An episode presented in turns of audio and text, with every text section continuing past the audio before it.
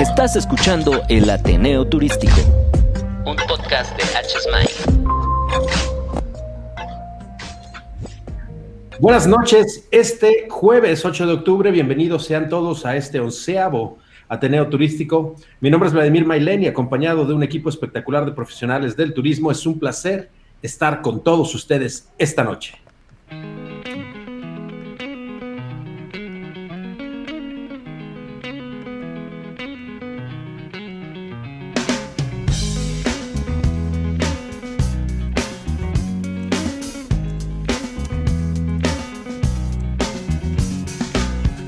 Decide that the things that I tried were in my life just to get high on. When I sit alone, come get a little known, but I need more than myself this time. Step from the road to the sea to the sky, and I do believe that we rely on. When I lay it on, come get to play it on, all my life to sacrifice. Hey, oh, listen what I say,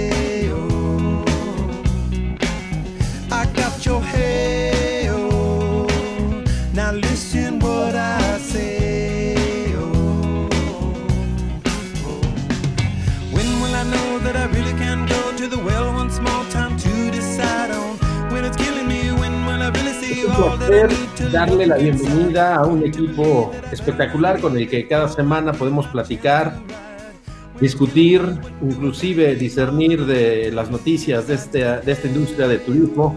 Así que empezaré por darle la bienvenida a la sal y la pimienta en esta ocasión. Jaime González, Jaime, ¿cómo estás? Qué gusto poder estar contigo, platicar y compartir una vez más. Hola Vladi, muy bien, muchas gracias. Y ya en el 11 el 11 este es un proyecto que esperemos crezca mucho más, que nos escuchen más en todas las plataformas que tenemos. Y síganos, no, no olviden de esto y un tema muy interesante hoy, como los demás. Veamos qué, qué, cuántas buenas ideas salen de esto. Seguramente muchas y va a ser muy interesante el día de hoy. También tenemos con nosotros a el conocimiento, experiencia, capacidad, un doctorado en turismo, una persona que nos aporta mucha información y a quien agradecemos que esté con nosotros como todas las semanas, Miguel Ángel Arellano. ¿Cómo estás? Muy contento de estar aquí en el Ateneo, querido Vladimir, querido Javier, querido José Jaime. Muy contento de poder comunicarnos con la audiencia que cada día va creciendo y eh, pues listos para el Ateneo Turístico del día de hoy. Muchas gracias, Miguel, qué gusto. Y desde luego la persona que ha sido el catalizador de que todo esto se lleve a cabo, generador de ideas, mucha capacidad y aportación a todo lo que es el análisis del turismo, a quien le damos la bienvenida y agradecemos, Javi, todo el apoyo que siempre nos has dado y que siempre nos has incentivado a hacer más cosas. Javi Puente.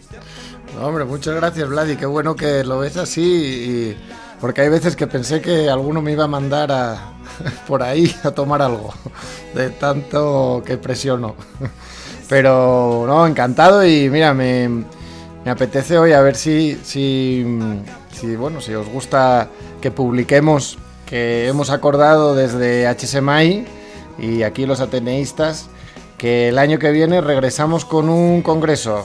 Todos los que pudieron ir al congreso que organizamos el año pasado, el primer congreso de marketing y turismo de México, eh, se llamó HTM, este año le vamos a cambiar el nombre, se va a llamar El Ateneo Turístico. Así que 2021 acogerá al Ateneo Turístico y será físico. Y ahí espero que nos acompañen todo, todos.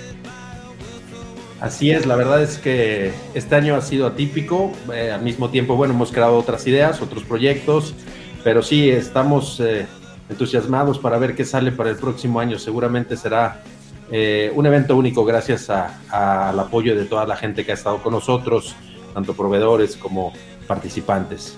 Así que bueno, ¿qué les parece si arrancamos, Javi? Venga, vámonos a la cantina, ya nos abrieron la puerta.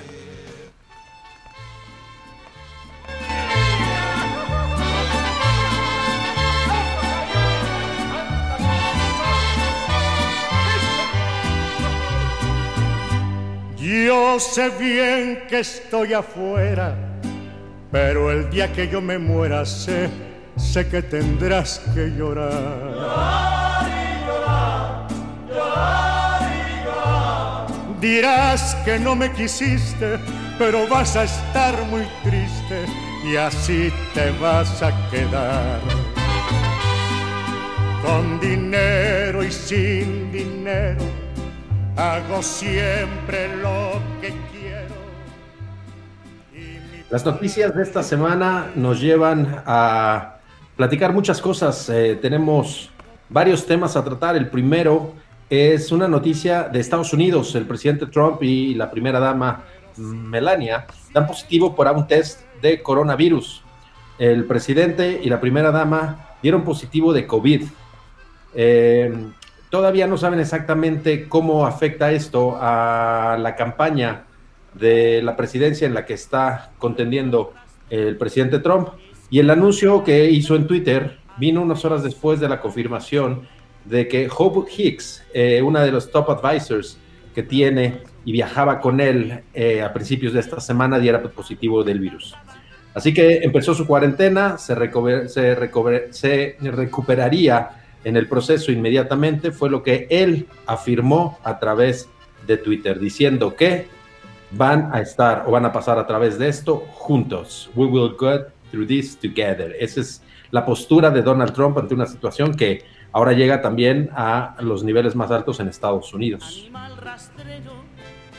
¿Creen que esta pueda ser una noticia que impacte? No sé, mi, percepción es que tendrá mucho que ver quizá a, la parte de, la campaña política de Estados Unidos, pero no necesariamente al turismo.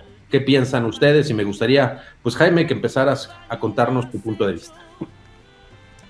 Bueno, Vladi, pues mira, en realidad es un tema todavía muy sensible saber que hay muchas personalidades a las que les sigue afectando esto sigue, creciendo cada vez más y es más cercano cuando, cuando vemos personas a las que les está dando y, y que esto es cada vez más cerca. Sin embargo, me parece que es algo a lo que también vamos a tener que, acomodarnos y decir, ok, bueno, cada vez más conocidos, empieza a haber una vacuna cerca.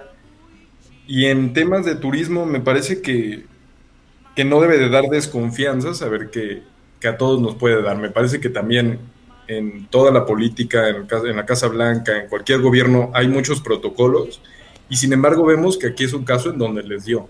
Evidentemente están cerca de muchas personalidades, tienen muchos compromisos que cumplir y bueno, esta es una situación que puede pasar. Eh, finalmente, a quien le parezca uno, pero da gusto saber que también es una persona que se va recuperando y en dado caso sale de la cuarentena para seguir adelante y bueno, eso es también un mensaje positivo para todos. A ver, pero ¿tú de verdad crees que le dio? ¿O que no le dio antes? Y, es parte de la campaña clarísimo. O sea, es como, no sé, como el penalti de Robén. O sea, por Dios. Yo no quise meterme en esos temas todavía. Pero... A ver, a ver, México le acaba de ganar a Holanda, no traigamos esos temas ahorita, Javi. Bueno, bueno, por eso me acordé. Habiendo tantos tiradores de penaltis en el mundo y no, nos pones a Robin, pero bueno. bueno. No, yo sí creo que es totalmente quirúrgico y seleccionada la fecha, porque eh, después del debate no le favorecieron las encuestas a Trump, estaba con siete puntos de desventaja. Y antes del debate, después del debate se fue a 10 puntos de desventaja contra Biden. Y curiosamente, unos días después anuncia que le da coronavirus, se va al hospital y del hospital sale a los dos, tres días. O sea, no, Y las noticias de por el camino, las noticias de, los tres días del hospital era se va a morir. Cuidado, está muy mal, ¿no? Sí, que tuvo, tuvo dos bajones muy fuertes en sus defensas y todo y, ya el lunes ya había salido y ya está trabajando y todo. O sea, no se le decía que se enferme a nadie, pero sí estuvo bastante extraño, ¿no? Bastante, bastante raro. Ahora, ¿qué, qué noticia? Yo llevándolo al turismo, digo, llevándolo al turismo para no irnos, porque yo lancé la, la, teoría de la conspiración, que creo que Miguel Ángel y yo somos de esos, pero ¿Qué beneficia más a México, al turismo de México, Miguel Ángel? ¿Que gane Biden o que gane Trump? Mira, en el corazón de México, que ganen los demócratas, pero en la realidad, en los números, nos ha ido mejor, aunque, aunque caigan mejor los demócratas porque son más abiertos en el discurso, pero en la política, salvo Trump, históricamente siempre no hemos tenido mejores números con, de, este, con los republicanos que en los demócratas. Entonces es, es, es, un, es un vecindario difícil, es un vecindario difícil. Lo que sí prefiero tener eh, de, presidente del país vecino eh, una política que no, que no sea divisoria, que no propugne por, por, por, la división de las razas y haya una segregación tan, tan evidente como la hace que, que uno que sí, ¿no? Entonces, mira, y al final del día, como esté el mundo, el que quieras, pero que empiecen a viajar. Hmm. Es, muy interesante y sí, desde luego creo que el contexto político es más importante que cualquier otra cosa. Es decir, la noticia, desde luego, tiene un impacto a nivel mundial, eh, recorre probablemente todo el globo terráqueo, pero eh, literalmente, en efecto, creo que tiene más un contexto de campaña política que una situación realmente ligada o una problemática asignada hacia el COVID. Eh, y lo que decías es muy correcto, Miguel. La verdad es que, pues digo, eh, como bien dijiste, en el corazón creo que nos gusta más un esquema, pero es real, es real que en la realidad, siendo prácticos o pragmáticos solamente, nos ha ido mejor con la gente que es republicana. Entonces... Sí, y, y aporto un dato, por ejemplo, yo amo y adoro a Barack Obama, se me hace un super líder con unas super ideas, su lucha, todo lo que primer presidente afroamericano en los Estados Unidos, se me hace excelente. Pero hubo más deportaciones de mexicanos en el gobierno de Barack Obama que las que ha habido en el gobierno de, Donald Trump. Entonces, nada más para, para dimensionar, ¿no? Las, no muerde, ¿no? Sí, y, y también y también, bueno, faltan tres semanas y un par de días para las elecciones de Estados Unidos y si va en clara desventaja Donald Trump. Entonces, si no es por este tipo de acciones mediáticas, no veo otra con la que pueda realmente recuperar. Él quería sacar la vacuna el primero de noviembre para que la, la todo el mundo ya viera que hay gente poniéndose la vacuna el 3, lo cual tendría un buen efecto. Sin embargo, a estas alturas del partido puede ser arriesgado, ¿no? Tener vacunas eh, que no hayan estado eh, probadas totalmente en su fase 3 desarrolladas. Así es. Creo que es una noticia puntual y bueno, la hemos tocado. En la siguiente de las noticias, primeras pruebas del pasaporte COVID para evitar cuarentenas se han llevado a cabo. El pasaporte COVID-19 comenzará a utilizarse la próxima semana de manera experimental en Gran Bretaña con el objetivo de permitir a largo plazo que las personas viajen por el mundo sin tener que sufrir restricciones o cumplir cuarentenas. Se utilizará en los vuelos de United Airlines entre Londres, eh, Heathrow y Nueva York. En unos días después del lanzamiento inicial eh, en Cathay Pacific y eh, y después el miércoles en el trayecto entre Hong Kong y Singapur. El pasaporte se almacenará en el teléfono del pasajero e incluirá los resultados de las pruebas para satisfacer la mayoría de las diferentes restricciones de viaje de todo el mundo. Desarrollado por la Fundación Commons Project Foundation, y el pasaporte requiere que los pasajeros realicen una prueba de coronavirus antes de cargar los resultados. Eh, creo que esto habla un poco del futuro del turismo, eh, de cómo el mundo ha estado cambiando, eh, cómo la tecnología puede impactar de manera directa a lo que sigue y, y, las limitantes que esto puede generar. Una pandemia ha cambiado las reglas del juego y actualmente vamos a ver a qué grado se puede ir estas acciones. En este caso en particular, estamos hablando de una acción pues bastante global, bastante importante que podría ser un parteaguas entre el turismo de antes y el turismo a partir del COVID. ¿Qué piensan, señores? Mira, Vladi, ahí sí me gustaría compartir un comentario. Me parece una excelente iniciativa y obviamente cuando ya existe seguridad y certidumbre todo es más sencillo. Sin embargo, el turismo es bipartitario y no podemos ir bajo la creencia de que, ok, yo no tengo COVID, yo me siento seguro, yo puedo viajar, pero también eventualmente, eh, pues esto tiene que cambiar, porque esta idea queda un poquito etérea, digamos, porque si yo hago actividades en donde también me pongo en riesgo, pues qué tan seguro es que yo simplemente llegue con, con mi pasaporte COVID. Finalmente, no sé si vaya a tener que haber actividades restringidas a las que tú digas, ok, estas también son COVID-free, por decirlo de alguna forma, en la que todo tu viaje sea seguro. Así como existe el pasaporte COVID, tiene que haber actividades COVID-free, por decirlo de alguna forma, aunque todos los protocolos que llevamos indican que si un establecimiento está abierto, es que no existe riesgo, de, no existe alto riesgo. Pero la única certeza que puede tener un pasaporte es ante la vacuna, ¿no? O sea, entonces, ¿de qué sentido tiene si no estás vacunado? Porque las PCRs no son concluyentes, o sea, los falsos negativos y falsos positivos son muy comunes y a medida que la viralidad del, virus, valga la redundancia, eh, se reduce, todavía las pruebas son menos concluyentes. O sea, teníamos una noticia por ahí que no sé, bueno, no sé si la iba a comentar, pero aprovecho yo para meter la colación, que es que Iberia va a poner a disposición de los clientes pruebas COVID Claro, que te cobran 98 euros por, por cada prueba, ¿no? Y, los antígenos, que son más baratos. Pero, mm, ok. Y, si es un falso positivo, o sea...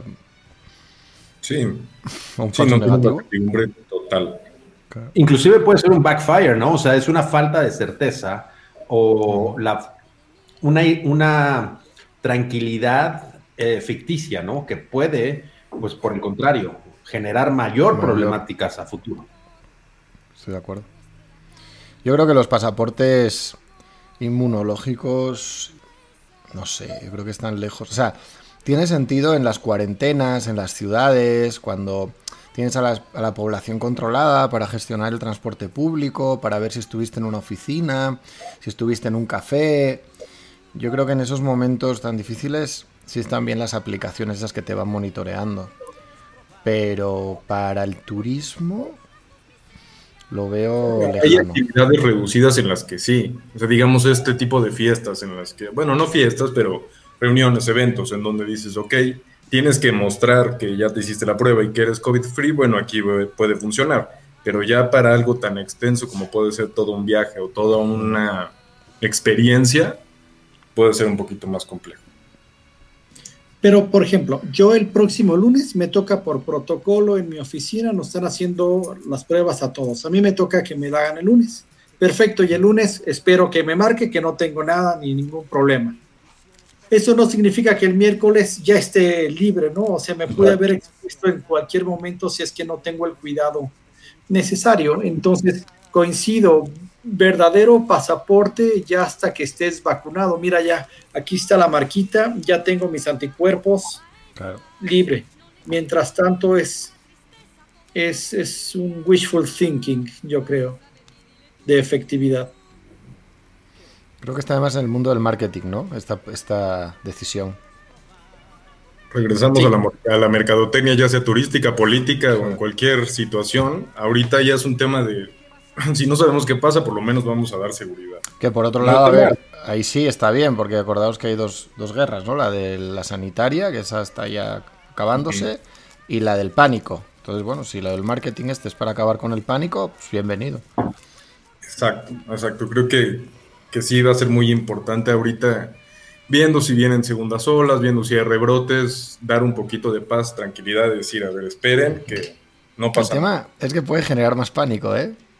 Yo soy una señora o un señor inglés que voy a volar a, San Francisco, a Santo Domingo, a Cancún, y yo voy con mi pasaporte y el de al lado no, y de repente me lo sientan. Lo regresan.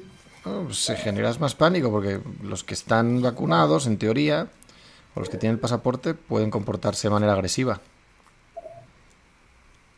Y ya verá, o sea, será cosa de ver el protocolo, cómo es todo el flujo, o sea, tiene que ser algo muy bien pensado y no sé si funciona a largo plazo, honestamente, porque final, porque una vez que haya vacuna, como se ha comentado mucho, todo esto que se está haciendo también puede cambiar.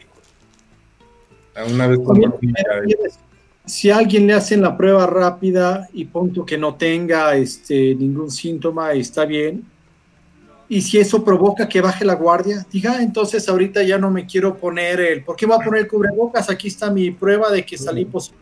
¿no? y el de también porque estoy en un hotel que, que, certifica que recibimos puros pasaportes COVID o situaciones de este tipo, sí, queda mucha desprotección ante la situación. O sea, son protocolos que se tienen que seguir llevando.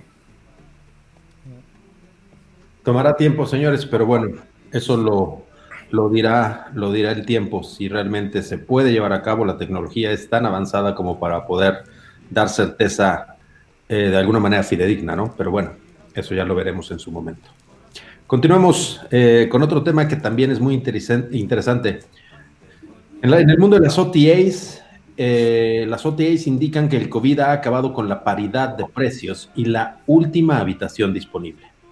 En el contexto de la conferencia Web in Travel, Cyril Rank, presidente de Travel Partners en Expedia, aseguró que los proveedores de alojamiento están mucho más abiertos ahora a probar cosas nuevas, innovar y terminar con conceptos muy arraigados en distribución, distribución hotelera a lo largo de los años. Según él, todos estamos luchando por la supervivencia, así que creo que el espíritu ha sido juntémonos e intentemos encontrar una solución para que los clientes vuelvan a viajar y prueben el producto. Creo que es un gran momento para que eliminemos todos los problemas que hemos tenido en la industria durante años y tratemos de ser constructivos en el futuro, dijo Rank, que añadió que era el momento de dejar de restringir inventario para el canal directo, lo cual ha sido una estrategia para muchos actores de la industria. Todo el mundo está tratando de conseguir clientes, todo el mundo está tratando de colocar su inventario en todas partes, lo que nos da una mejor oportunidad. Al mismo tiempo, eh, y por su parte, John Brown, CEO de Agoda, una de las OTAs con reputación de rebajar el precio de sus propios proveedores de alojamiento, dice que eso ahora ni siquiera es un problema. En sus palabras dijo, yo diría que en Asia la idea de que todo el mundo tiene que estar en paridad de precios ya ha sido desterrada. Todo el mundo quiere asegurarse de que puede conseguir el mejor precio posible para el cliente y una mayor flexibilidad. Nuestro papel es ayudar a nuestros socios a definir el precio correcto en el mercado. Siento que la gente está mucho más abierta a esta idea ahora como una mentalidad de grupo en tiempos de guerra. Los gobiernos, los clientes, las OTAs están trabajando juntos para asegurarse de que podamos conseguir algo de valor para los clientes. Es refrescante, dijo y asegura Brown. ¡Wow! Se acabó la cantina. A partir de aquí va a ser un monólogo entre Jaime y Miguel Ángel. lo, que, hiciéramos un capítulo entero para analizar la paridad, metabuscadores, todo esto, porque hay, muchísimo. Se nos puede ir aquí dos horas, ¿me explico? Este, sí, no. Pero no necesito al, amable caballero de Agoda que nos diga cómo debemos de manejar el precio, pero se agradece de cualquier manera la intención. No quisiera entrar ya en un tema más complejo ni complicado, obviamente, pero bueno, se me hace irónico que la agencia con las disparidades más grandes nos venga a comentar esto. Pero bueno, o sea. Es que más irónico, parece, este, conveniente, ¿no? es irónico por dar una palabra disparidades a nivel mundial. Es el primero que dice, claro, es que esto es correcto. bueno, pues es que, es que, no sé, o sea. Me gustaría dar el comentario de, de la agencia para poder darlo de alguna otra forma, en lo que sí es realista y, y no sé, tal vez Miguel Ángel tenga otro punto de vista, pero me parece que la paridad es, dejando de lado lo de Agoda, la paridad es importante entre agencias de viaje virtuales, porque ellos sí compiten en un mismo mercado. Tú como individual o en tu, este, sí, en tu venta directa, puedes llegar y están, no sé si bien o mal que lo diga, pero puedes llegar a tener cierta flexibilidad, porque al final si el huésped llega, tú tienes cierta negociación con él ya sea por teléfono o directo en walkie. Entonces, ¿qué pasa? No, no hay una, no se acabó la, la paridad por completo. Claro que no, porque entre agencias sí sigue existiendo. Pero si tú, que sabes que estás en un momento en el que la demanda es escasa y recibes huéspedes de manera directa que voy a contradecir por completo lo que se dijo, que sí es un canal muy importante hoy en día, claro que vas a dar una flexibilidad de precios y claro que vas a aceptar otro tipo de, negociación. No se puede comparar la paridad entre canales de venta digitales como en tus plataformas directas. Es un punto ahí aparte completo y me gustaría saber lo que dice Miguel Ángel, obviamente, y quiero escucharlo, al igual que ustedes, pero sí, es un tema muy complejo. Es una relación cínica, ¿no? La que tienes con estas OTAs. punto de vista, porque el argumento principal para las OTAs eh, de pedir la paridad es tener suelo parejo es, es, jugar en el fair play, que todos tengan las mismas condiciones para vender. Sin embargo, no, no todas las OTA son iguales. Pedir paridad va en contra del libre mercado. Una me cobra 18%, otra me cobra 25%. ¿Por qué les voy a dar la misma condición si de entrada me cuestan diferente? ¿Y por qué no voy a beneficiar a mi canal directo, que es mi principal puerta de entrada con los clientes? Eh, ahora, en Francia eso ya se solucionó el 14 de junio del 2015 con la ley Macron que abolió eh, las cláusulas de este tipo de, paridad, de, que te pueden amonestar si no manejas eh, la misma paridad. En Francia ya se solucionó, en España ya ha estado muy fuerte la, la conversación. Yo espero que esto a México llegue en unos tres o cuatro años, este, pero sí tenemos que ir para allá. La otra te puede dar 18 meses de financiamiento, la otra no te puede dar ni uno. Entonces, si no son productos iguales, ¿por qué vamos a dar precios iguales. Este, es, es distinto y yo creo que eso es algo que se tiene que tener. Si yo ahorita quiero eh, asociarme con un cliente en particular, con un grupo en particular, yo lo puedo hacer, pero no puedo dar una característica diferente con una OTA porque entonces me amonesta la, OTA, la otra OTA a la que no se le di. Eso va en contra del libre mercado. Exacto, donde podemos jugar mucho y que se está haciendo, me parece Miguel, tú también vas a estar de acuerdo, es dónde voy a negociar. Aparte de que sí, en mis canales directos soy más flexible, los valores agregados que voy a dar dependiendo de dónde esté. Puedo dar los valores agregados que yo decida en las agencias de viaje virtuales que yo vea que, punto número uno, bueno, que eso fue siempre, que me, me generan mayor producción. A quien me genera mayor producción, le voy a dar un beneficio mayor. Y punto número dos, hoy, que es un tema muy sensible, que me parece que también Javier tiene algo que decirnos después, es quién tiene la sensibilidad en estos momentos de pandemia para entender lo que está pasando y para decir, ok, sé que no se puede, pero juntos vamos a salir. Y quien entienda eso y la agencia virtual que nos dé esa oportunidad es quien va a tener poder de negociación mayor. Yo creo que no, Jaime. Yo creo que el mundo en el que vivimos eh, no, no hay un karma ético. O sea, al contrario, por desgracia, eh, Booking, o sea, vamos a hablar claro, que ha sido la OTA probablemente financieramente peor gestionada, o sea, el, mayor monstruo, y por qué digo probablemente financieramente peor gestionada, porque si tú estás bien gestionado financieramente, no abusas de tus principales proveedores. Les permites y no te desesperas con el cliente. Es muchas veces.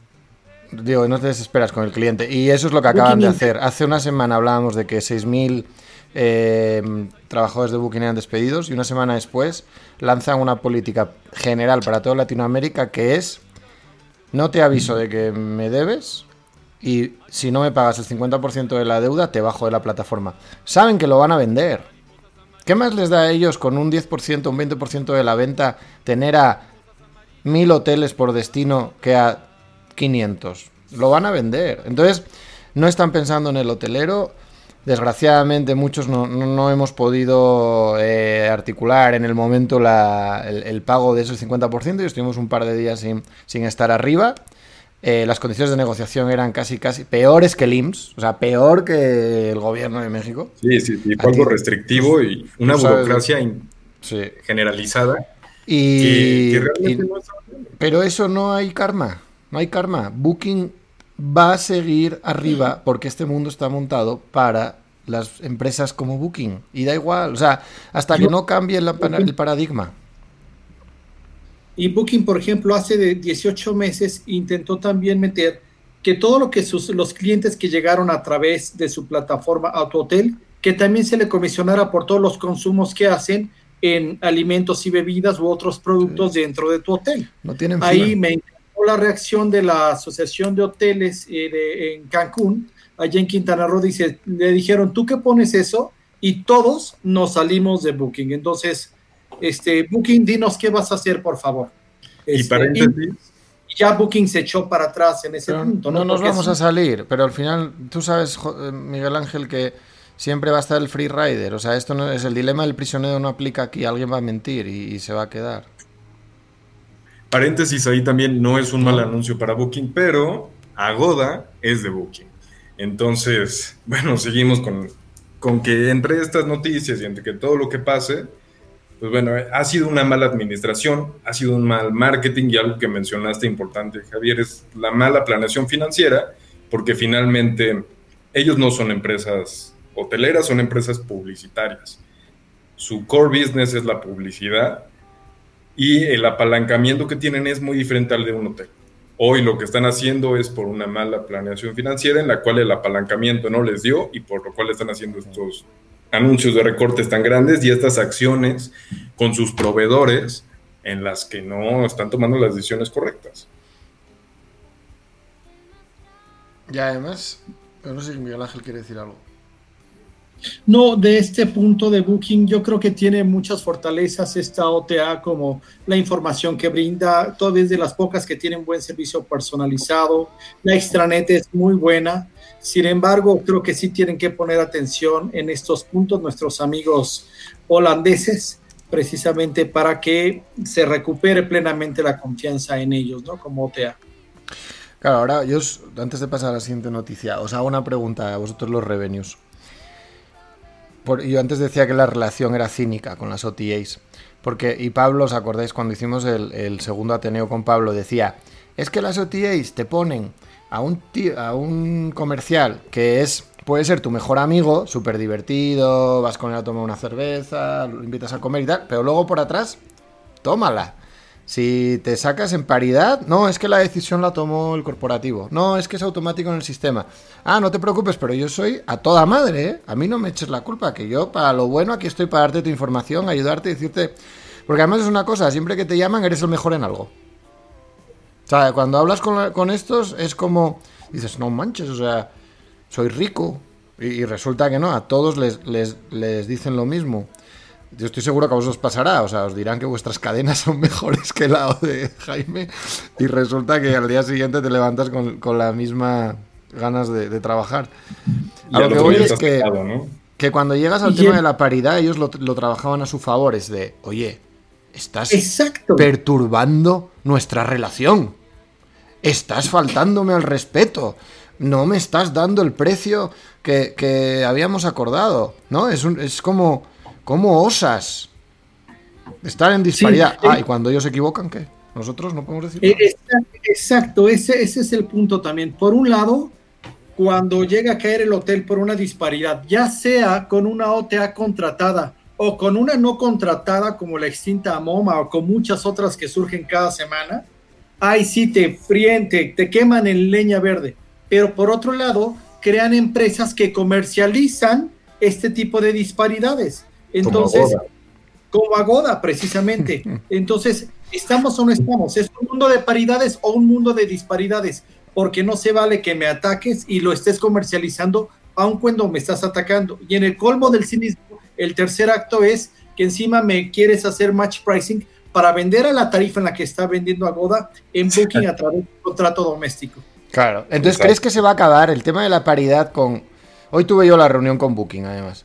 Y, me traía, no, es que traes una disparidad del 60-80%. Y a ver, una disparidad del 60-80% no existe.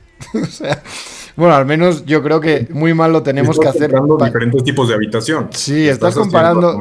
entonces ya les dio pena y dijeron, bueno, pues entonces igual ya dejamos de hablar de esto. Y entonces pensé, ahora que lo decíais, pues igual ya se acabó la conversación de la paridad. Igual ya están cambiando las cosas. Yo no te, yo no te diría eso. Igual tenemos en más realidad me parece que son escudos que se ponen y eh, te voy a contar un secretito aquí que, igual Miguel debe saber. Muchas veces, y tú me lo dices porque son, son otro tipo de, de establecimiento hotelero, cuando llegan a ser hostales, Booking te pone en orden según tu, tu hotel más barato y Expedia te lo pone según en orden de cómo tú programaste los este, tu tipo de habitación. Entonces ahí creo que sí es también por tipo de habitación, eso llega a pasar, pero sí existe. La disparidad existe, pero no, no creo que vaya a acabar, definitivamente. A mí sí me gustaría tocar un último punto que mencionaste, Javier, que no es que, que el comercial te diga otra cosa y el corporativo otra. Creo que sí son íntegros, y lo que te dice el comercial es porque él sabe eso. Aquí tal vez ha sido falta de información dentro de su mismo corporativo y que a un área le dan una información y a otra otra. Pero lo que te dice el comercial no creo que sea un speech de venta. No por defenderlos ahora, sino porque sí tienen diferente tipo de, de visión, porque no se comparten toda la información. Entonces, lo que te dice el comercial sí es verdad, lo que te dice ya después el corporativo es lo que ellos ven en números. Son cosas diferentes. Bueno, vamos a cambiar de tema para no que no se nos ponga la salsa muy picante, ¿no? Eh, vamos a hablar de producto turístico. una noticia similar a una que tocamos hace unos, unos atereos. Singapur tendrá cruceros a ninguna parte desde noviembre. Getting Cruise Lines y Royal Caribbean International serán las encargadas de estos viajes pilotos de ida y vuelta, los cuales no atracan en otros puertos y contarán con un aforo limitado, apunta el Departamento de Turismo de Singapur. Los barcos de ambas empresas se encuentran anclados desde el inicio de la pandemia en Singapur, uno de los populares puntos de atraque para cruceros internacionales y el rey de los cruceros en Asia. Estos viajes a ninguna parte estarán limitados solo a singapurenses o residentes en el país, que previamente habrán de someterse a la prueba de detectar la COVID-19. Estas travesías pilotos son una valiosa oportunidad para que los operadores reinventen la experiencia de los cruceros con el objetivo de recuperar la confianza de los pasajeros, apuntó Kate Tan, director ejecutivo de organismo del organismo gubernamental. ¿Qué onda con los cruceros? ¿Van antes o después de los congresos? ¿Vosotros qué opináis? O de los grupos de... Lo que pasa es que el issue va antes que el, que el negocio corporativo. Entonces, en ese sentido, yo creo, o sea, la gente está más dispuesta ahorita a divertirse, a, regresar a una junta de trabajo. Entonces, yo creo que va en ese sentido. Y pues es, yo creo que el crucero le jugó a voy a probar, a intentar y a probar, prueba y error. Y pues sí le ha estado resultando eh, razonablemente productiva, ¿no? Esta opción de generar esto nada más literal para ir a dar la vuelta, ¿no? Sí, exacto, exacto. Me parece que, que, que, lo, que, que lo que comenta Miguel es muy cierto. Todo lo que se maneja por, por cruceros son completamente leisure, no están peleados con nada, entonces si de por sí hoy en día lo que buscan las personas es un hotel alejado, pues ya no, o sea, no les genera incertidumbre estar, estar en un barco donde parece ser que todo lleva protocolos, que es verdad. Entonces por eso la gente se va para allá.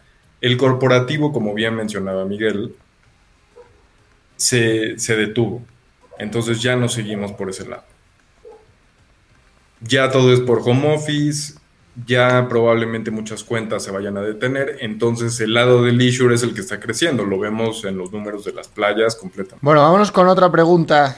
Regresamos al mundo de las OTAs, no, no nos salimos.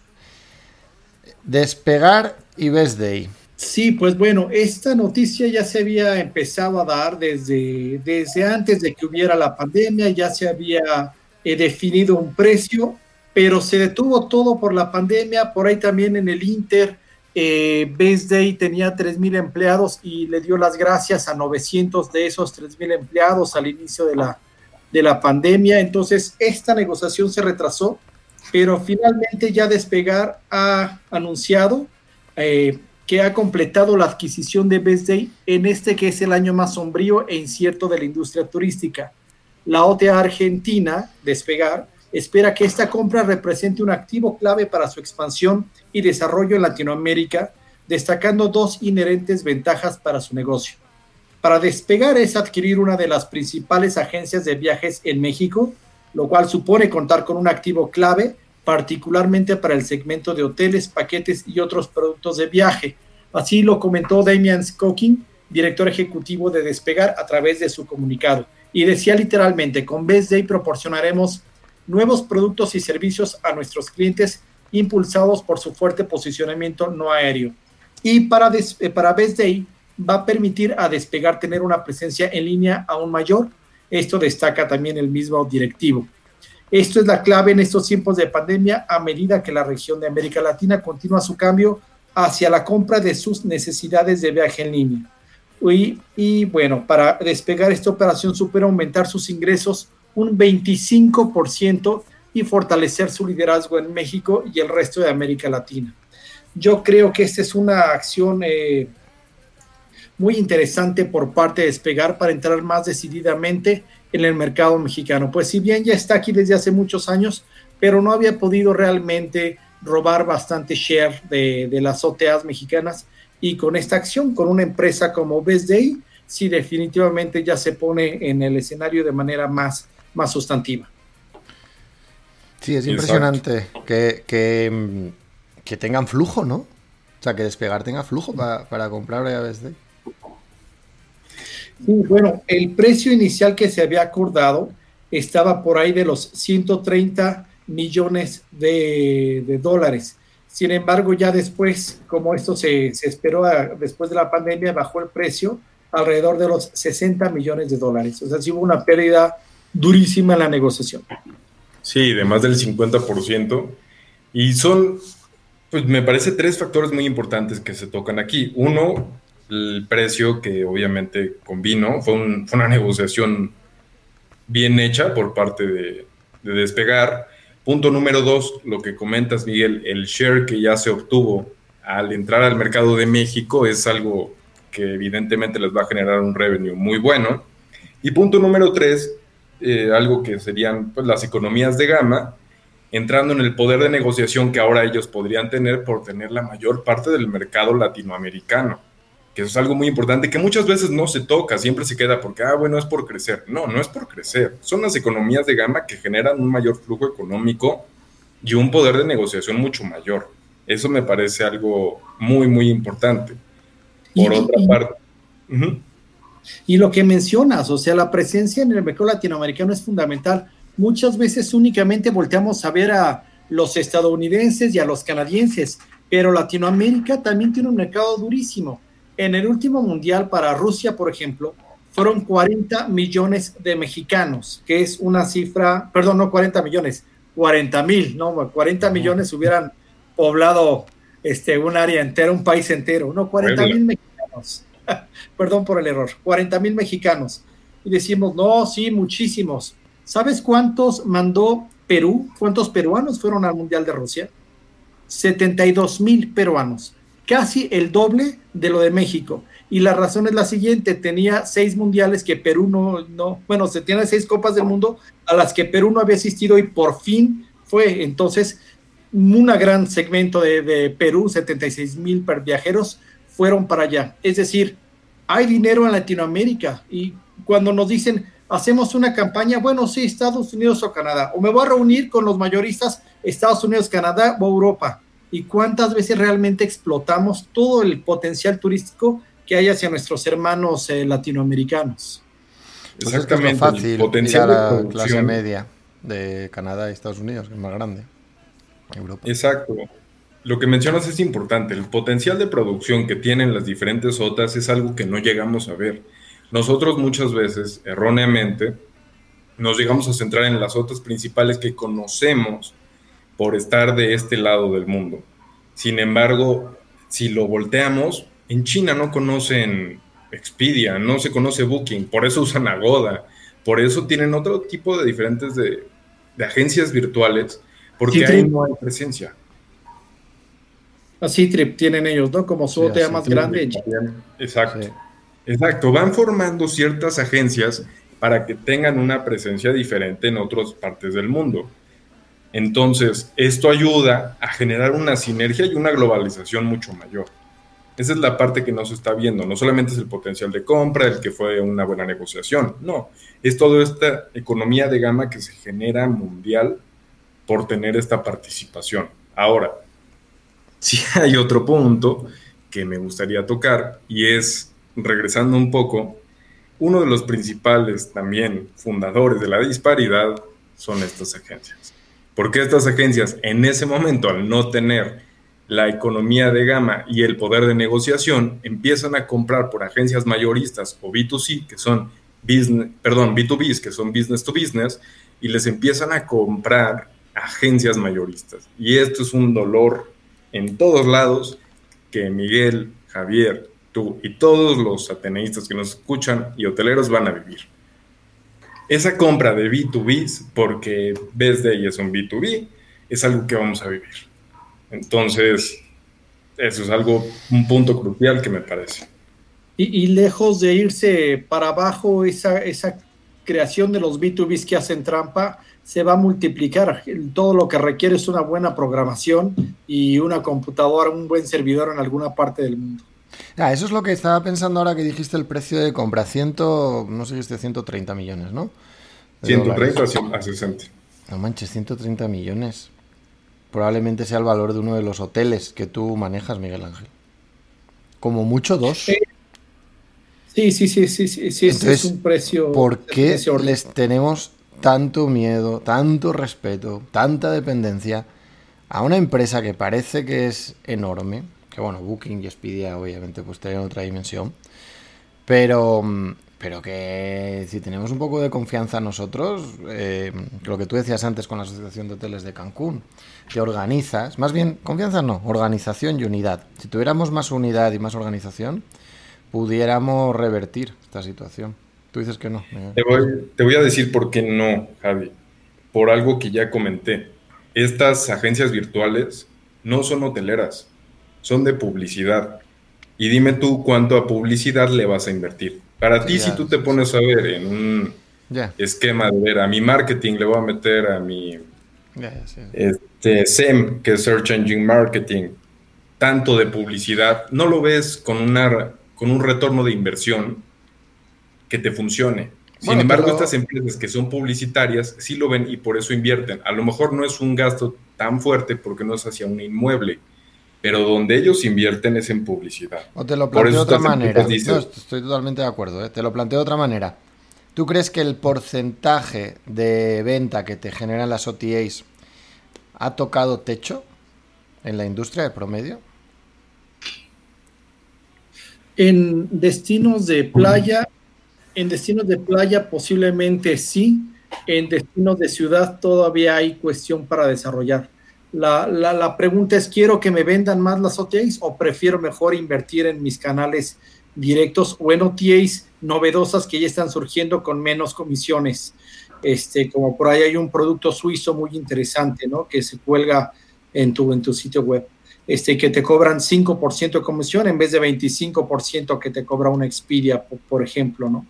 Entonces, yo creo que todavía se va a desarrollar este mercado y la cuestión es que ahorita los segmentos, los Best Day, los Despegar, todos, ya no es únicamente ni un OTA ni un B2B, sino ahora quieren entrarle a grupos, al segmento corporativo, a todo lo que se mueva. Si, si, si se descuida este, alguien, también van a, a tratar de venderlo por ahí. Entonces, eh, y eh, se, está eh, yendo más a la complejidad del negocio electrónico, pero sí creo que va a hay cierta dependencia ahí y únicamente la vamos a poder atacar desde un punto de vista gremial. Si yo únicamente hotel de 100 habitaciones o de 500 habitaciones quiero cambiar la política de una OTA, no voy a llegar a ningún lado tiene que ser sí a un nivel gremial, a un nivel destino turístico importante para poder hacer frente. En eso, por ejemplo, en España están mucho más organizados también y han logrado avances importantes contra las OTAs predominantes en Europa, ¿no?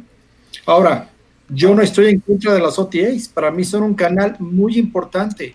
Este, lo único es que hay que saber gestionarlo bien y si requiere tiempo y requiere un e-commerce manager para que lo esté atendiendo debidamente, ¿no? Exacto, me parece que es un tema justamente como dices de apalancamiento para poder llevar esta gestión correcta.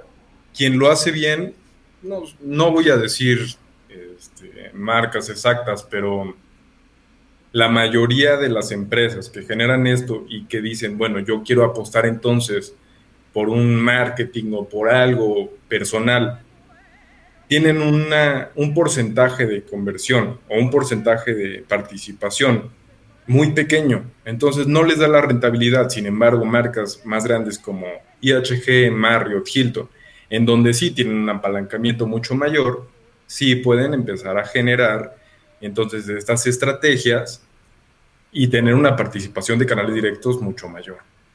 Depende mucho de la visión, de la dependencia y de a dónde quieres ir con tu marca.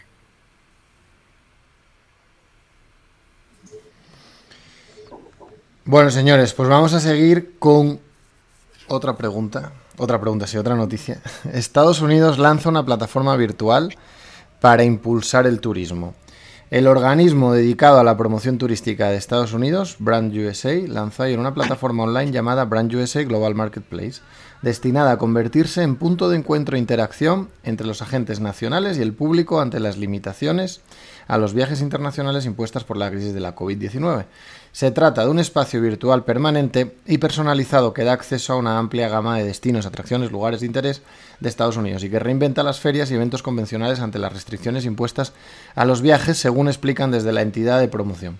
Estamos encantados de lanzar Brand USA Global Marketplace en 2020, una plataforma digital totalmente innovadora que permitirá a nuestros partners y al público internacional desarrollar relaciones comerciales y contactos relevantes en el momento que más se necesita, dijo Christopher L. Thompson, presidente y CEO de Brand USA a través de un comunicado. Bienvenido el tianguis turístico digital de Estados Unidos y una mezcla de Visit México. Ahora, Estados Unidos está copiando a México, como un día copió a la SEP de José Vasconcelos y creó el Ministerio de Educación.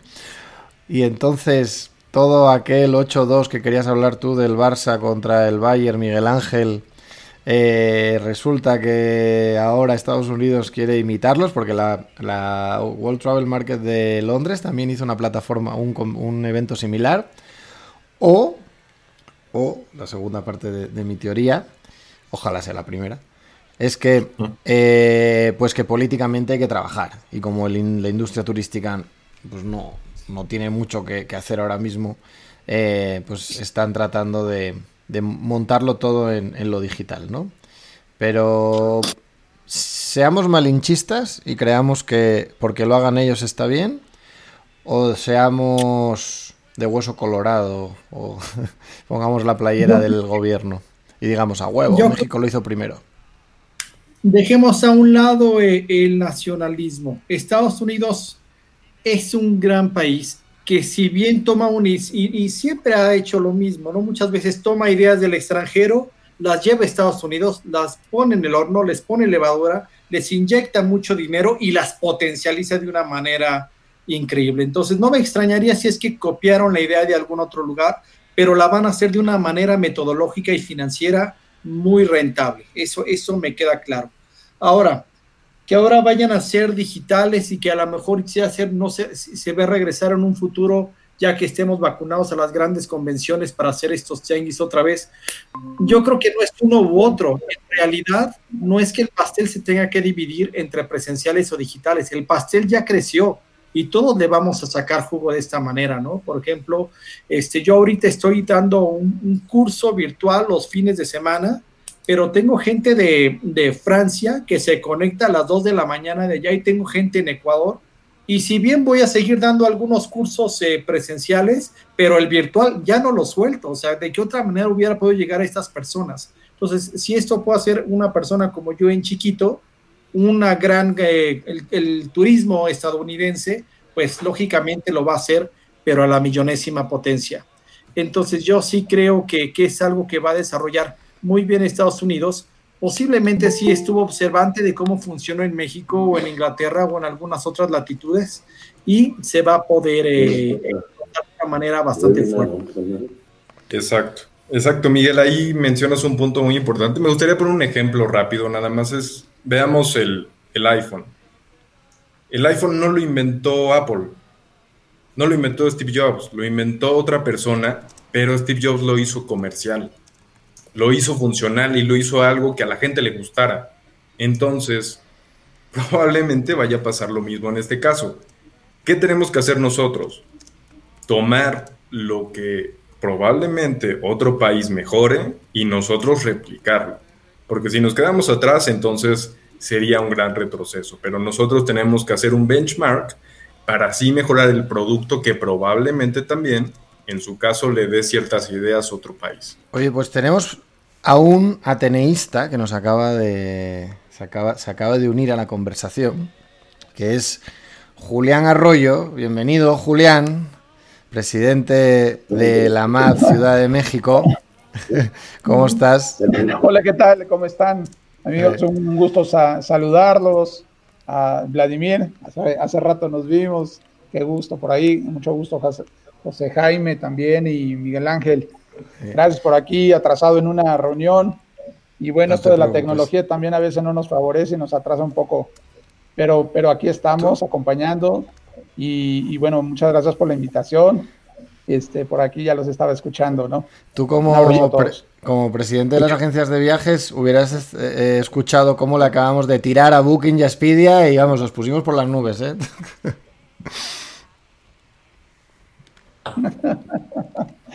sí, ha sido un tema desde, digo, para nosotros. Tú sabes que ya hace rato el tema de las agencias de viajes ha sido, pues, un, tema, un tema eh, duro.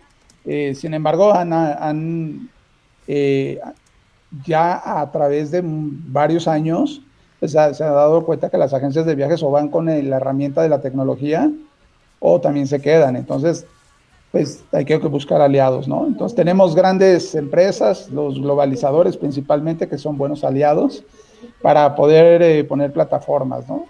Pero bueno, ahí están, ahí están las plataformas. yo creo que han ayudado mucho y han impulsado en el tema de, de, turismo, de activación a, la hotelería y también a, la, los servicios turísticos, ¿no? Entonces, eh, creo que ha sido un modelo donde ha crecido bastante y, sin embargo, también está el tema eh, duro que ahora vimos, tuvimos muchas, muchos problemas de, gente que se quedó varada y por ahí tenían problemas porque no podían comunicarse y todo. Eh, y, ahí es donde estamos trabajando porque fortalece un poco también a la, agencia, a la, a la gente de viajes que sigue siendo un experto. O sea, yo digo que siempre hay lugares para todo, ¿no? sí eh, viaja, pero siempre también la, asesoría y el expertise de un agente de viajes te lleva muy de la mano y ahí es donde está la fortaleza de, un destino en el mundo, porque lo que decida a, viajar a un turista, ¿verdad? Eh, este, es mucho la comodidad, el lugar donde va a ir, pero también principalmente los lugares donde va, a visitar. Y ahí es donde eh, a veces el, el tema idioma, el tema este, facilidad, comodidad, ahí es donde, ahí es donde está eh, la gente de viajes. Oye, Julián. aquí estamos en la lucha.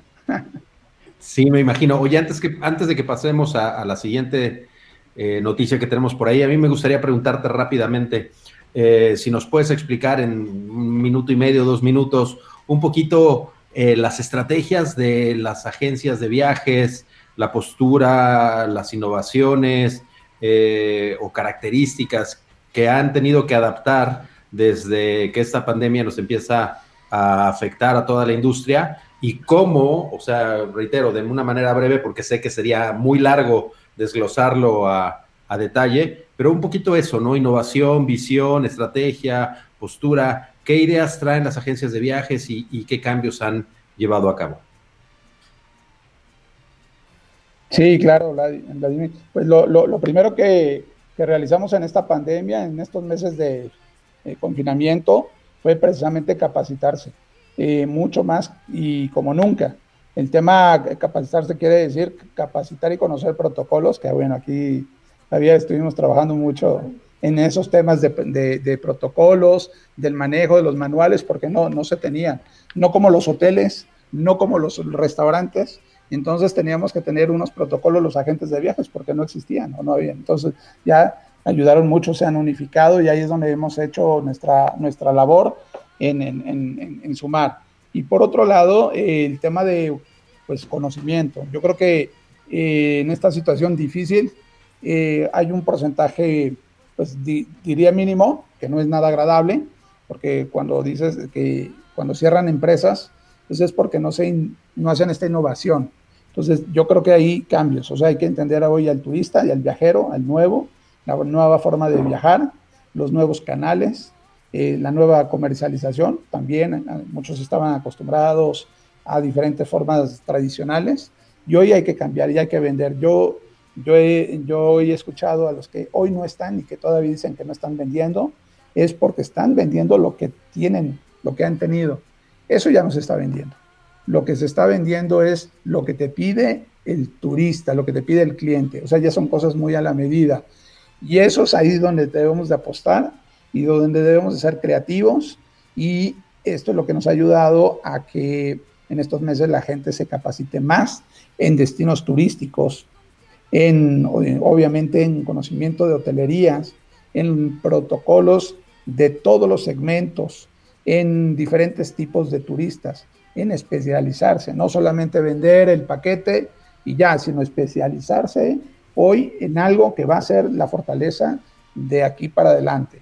Y ahí es donde vienen. Todavía hay temas que están eh, rezagados, que van a tardar un poco, pero el, viajero de placer, bueno, ¿quién no se quiere ir de, de viaje eh, con la familia o quién no se quiere ir con los amigos y todo? Entonces ahí hay una fortaleza, pero ya uno está pidiendo a la medida, no, no el paquete o el, lo tradicional. Entonces las experiencias son importantes que debemos de ofrecer.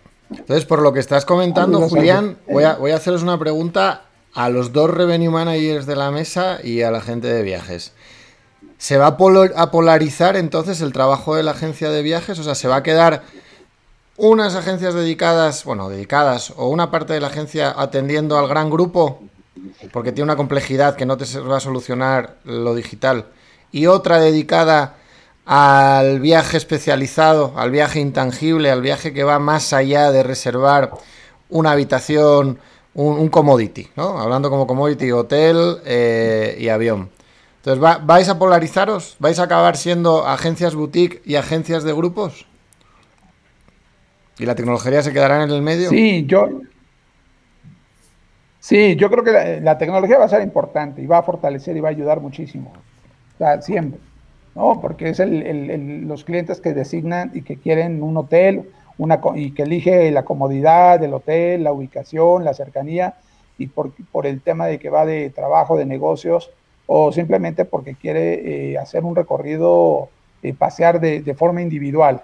¿no? Yo, yo digo que cuando va uno a Europa o a algún lugar, yo recomiendo que la primera vez vaya de la mano de un experto y que vaya en una exposición, porque no, no tardaría mucho en llegar y, ir a los lugares donde no conoce. Pero cuando ya conoces, ¿verdad? Este, ya te puedes ir de forma más tranquila y ahí es donde tú ya reservas tu hotel. Porque yo ya quiero quedarme en París, ¿verdad? En, cerca del Museo Louvre, porque yo ya me, le quiero dedicar unas dos, tres horas, ¿no? Entonces ahí es lo mismo para México. Designas el, el, hotel, ¿verdad? Por la ubicación y por lo que quieres hacer al tiempo, ya sea laboral. Entonces van a, van a, van a seguir siendo es muy importante, eh, ambas partes. Y yo creo que el tema de la mano, ahorita no podemos manejar grupos todavía grandes, pero, pero sí el tema de segmentos. Aquí para México, eh, por ejemplo, uno de los segmentos fuertes es el turismo religioso. Y el turismo religioso va de la mano siempre de un experto, porque son gente mayor que de pronto no eh, se les dificulta hacer las reservaciones. Entonces hay, uno, un, alguien que organiza todo y los lleva de la mano. Y además por comodidad, por seguridad, siempre van acompañados de alguien. Y eso es lo que la gente de viajes de alguna manera o el tour operador pues ofrece. Entonces ahí es donde está la parte importante con el hotelero, con el restaurantero, con el, el, transportista, con el guía de turista, porque al final a todos ellos contratan. Entonces creo que es muy importante. Javier, buenas noches. Interesantísimo escucharte y ver, eh, conocer más de este mundo de nuestros grandes socios comerciales como son las agencias de viajes.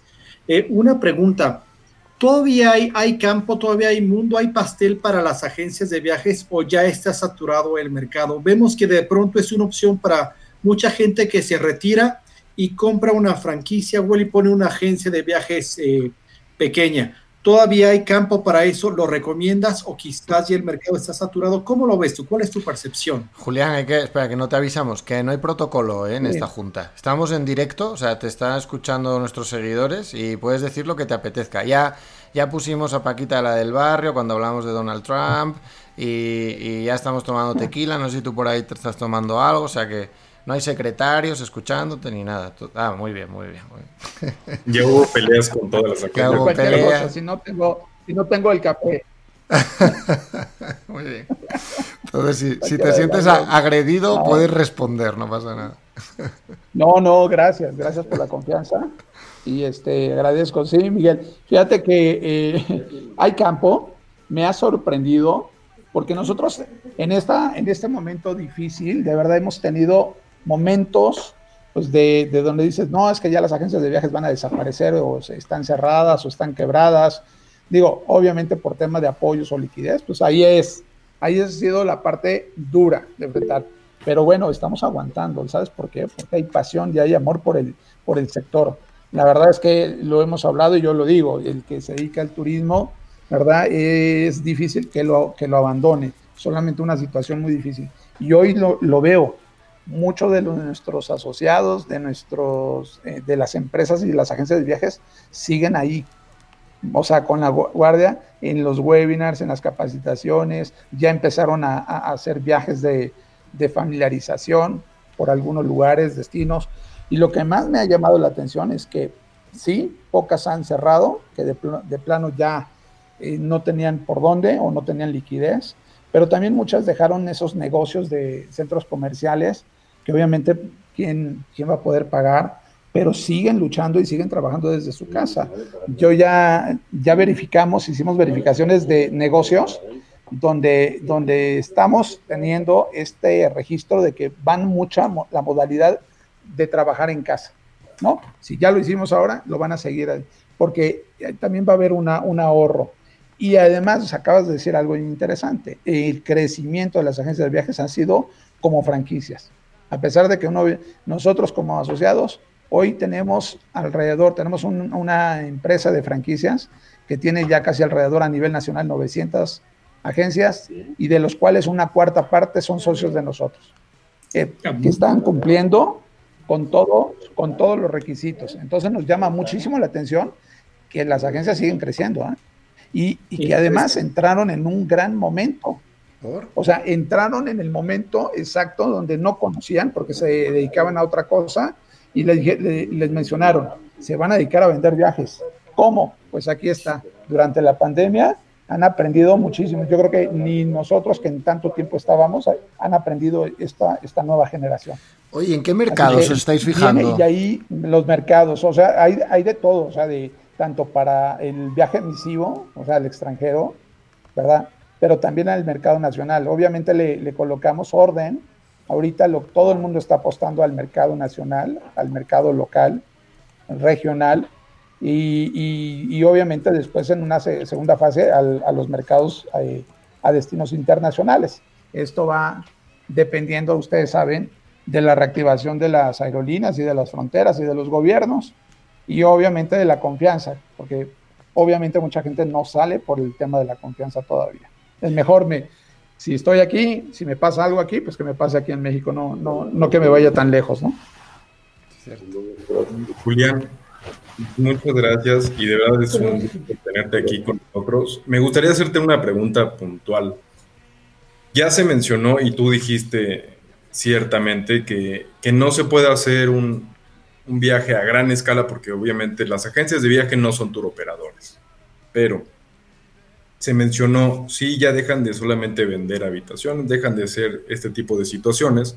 Sin embargo, ¿cómo va a competir dejando de fuera el tema de personalización y como mencionas el tema religioso, que es que una persona te acompañe y toda esta situación? ¿Cómo van a competir las agencias virtuales contra, perdón, las agencias eh, personales contra las agencias virtuales?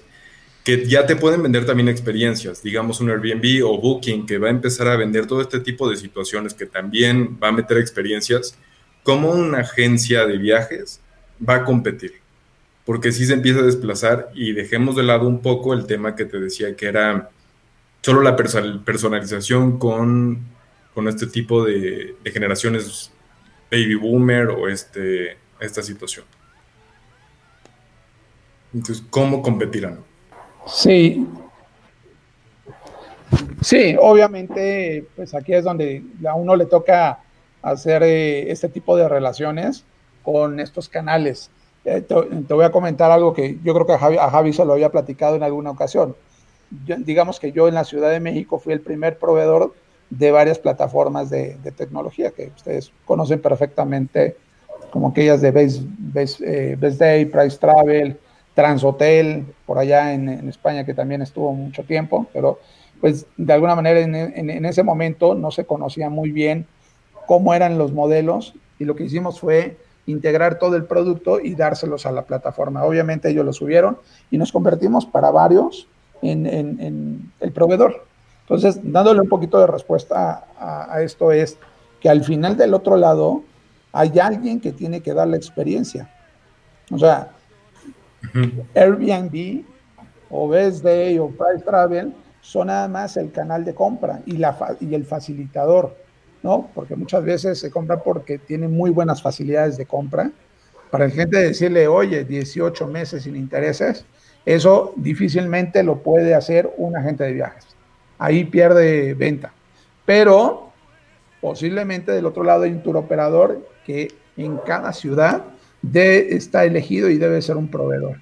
Y volvemos a lo mismo. Se convierte en un transportista, en un DMC, en un operador y que al final el tour, la actividad, la experiencia tiene que ser eh, eh, ofrecidos por, por, alguien. Hay una, una mecánica, hay una logística donde entra un transporte, donde entra a lo mejor un guía de turistas o entra una persona que les va a dar, por ejemplo, el caso de Airbnb que, que tú mencionas, eh, y lo platicábamos eh, hoy en la tarde, ¿no? Esos anfitriones que, que, de alguna manera se dan en algunos países que ya tienen un modelo también en, ya atrás, donde te ofrecen para un evento un, una persona que te va a ayudar a asesorar, a recomendar, a decir, o sea, pero al final siempre el que te atiende es alguien de forma física. Por eso los hoteles que tienen un concierge, porque al final el canal, ¿quién es? El que te está dando esa parte, esa forma, y el cliente le gusta llegar y preguntar y que le enseñen a lo mejor un folleto, un folleto.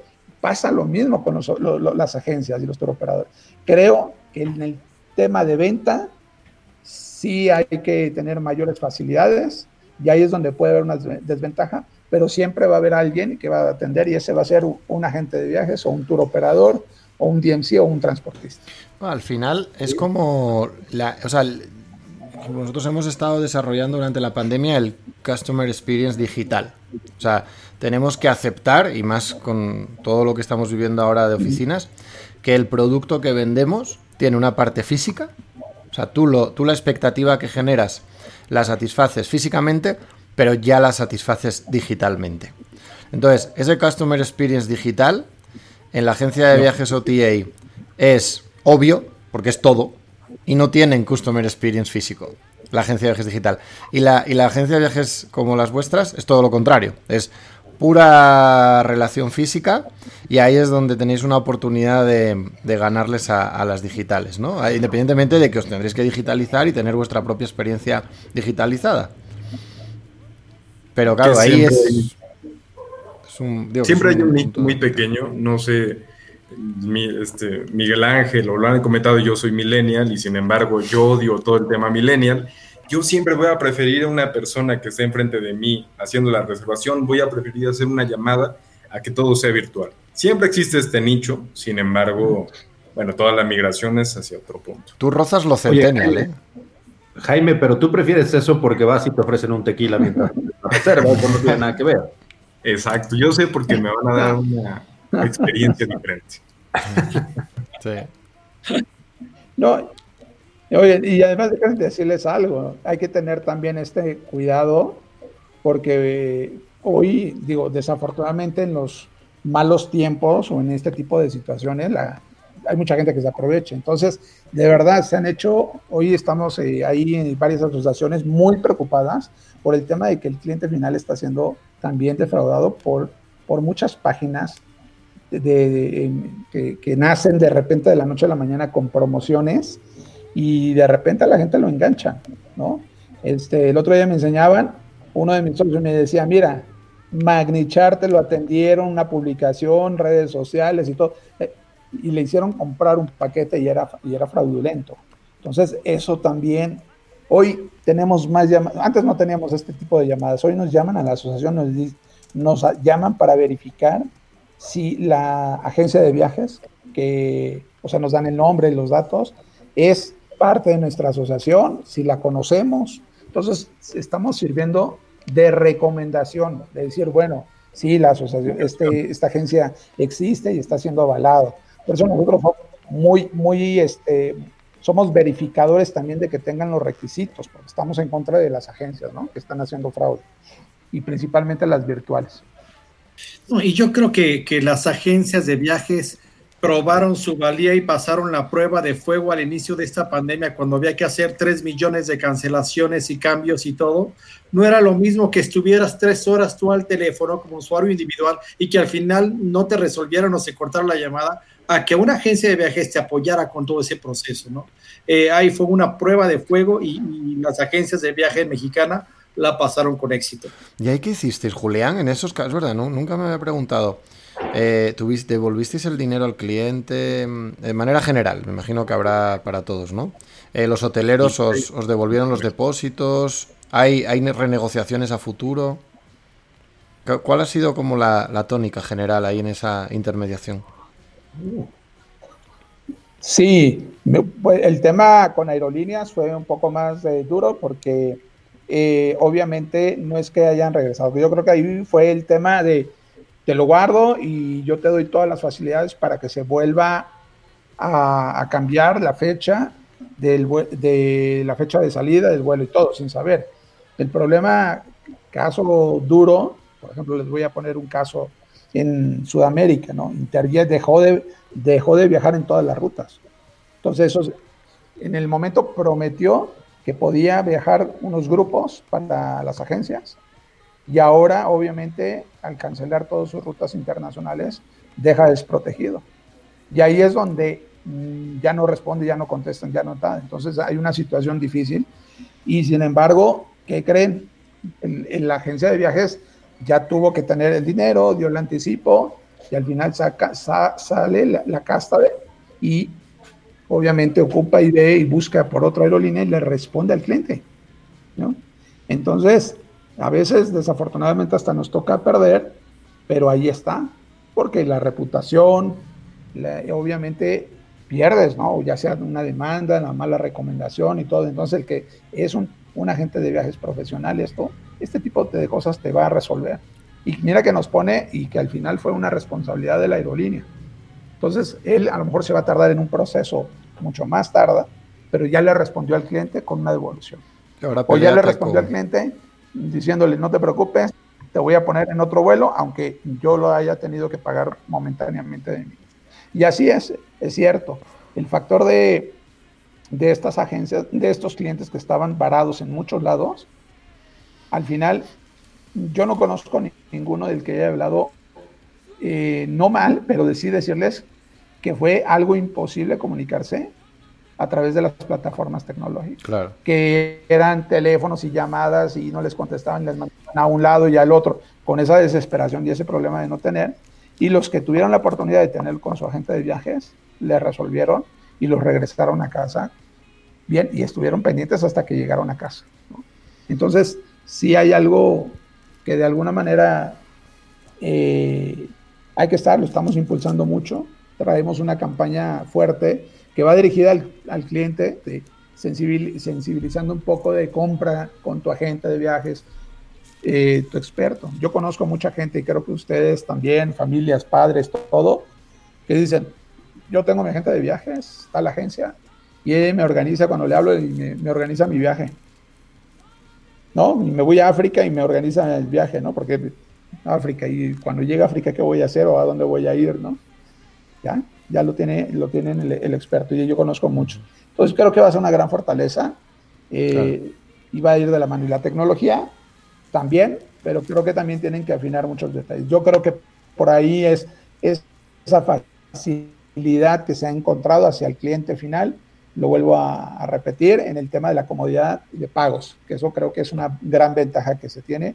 Tener a 12, 18, 24 meses, hasta más, no sé, pero, pero es muy interesante, ¿no? Ahí estamos y, bueno, vamos a seguir impulsando, de verdad.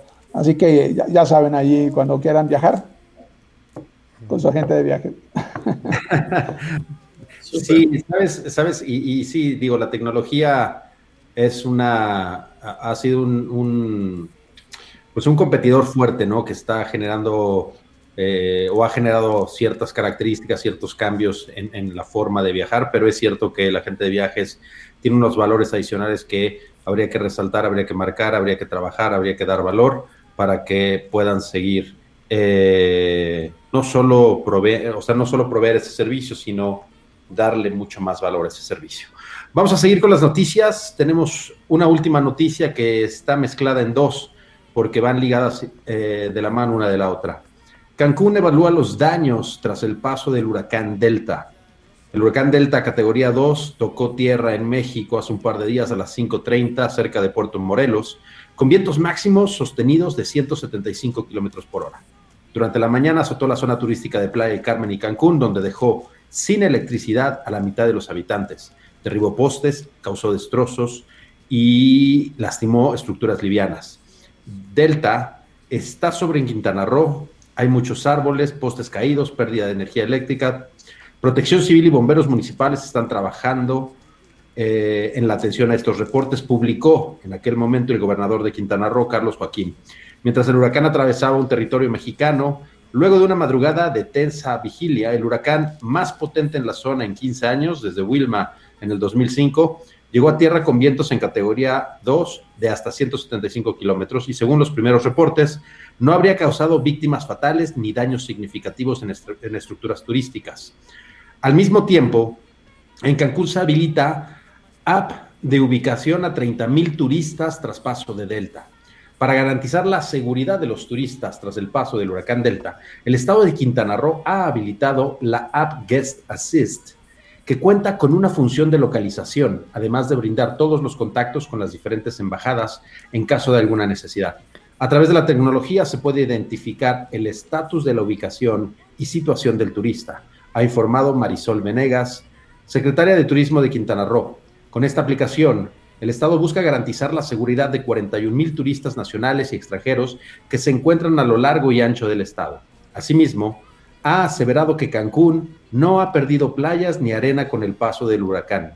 La posibilidad de perder playas en Cancún estaba latente entre las autoridades y los empresarios del turismo por el recuerdo de la experiencia de hace 15 años con Wilma, cuando arrasó con la arena de los hoteles y se quedaron sin playas. Así que eh, una noticia que lastima desde luego el entorno de Cancún, una ciudad que, un, estado que ya estaba en rehabilitación, que estaba empezando a rebotar de todos los impactos y todas las situaciones que se habían vivido con esta pandemia, se encuentra con una nueva noticia, una noticia que probablemente los haga dar tres pasos para atrás de donde ya iban, pero que ojalá también fortalezca para poder retomar de manera rápido a través de tomar acciones como esta, que me parece muy interesante, el uso de la tecnología para poder eh, dar seguimiento a todas las personas que estaban varadas, tanto turistas como locales. Así que, eh, pues el, mundo este 2020 no nos deja en paz, ¿eh? nos ha pegado bastante fuerte. Suerte que ganó México Holanda ayer. Si hubieran perdido con un penalti que no era, ya entonces apaga el 2020 desde hoy. Y ojalá que este año, así como está de raro, sigan el Cruz Azul. Ah, igual gana el Cruz Azul, que tiene razón Miguel Ángel. El año al revés. Bueno, pero tocó tantito, ¿no? El, el Delta, que también podían ponerle nombre de algo menos turístico. Tenía que llamarle, igual con aerolínea, Sí, yo creo que era lo único que nos faltaba. Afortunadamente no, no, no pasó a mayores, mucha lluvia, sí hubo algunos daños eh, materiales, pero menores, pero la actividad eh, turística no se, no se cortó, salvo este fin de semana, ¿no? Ahora, un fin de semana en Cancún sí representa muchos millones de, pesos perdidos, sin embargo, no hay, no fue como para nada un, un huracán Gilberto, un huracán Vilma, que sí fueron destrozos eh, fuertes. ¿no? Afortunadamente este pasó más de largo, entró como categoría 2 y cuando se a la península ya era tormenta tropical.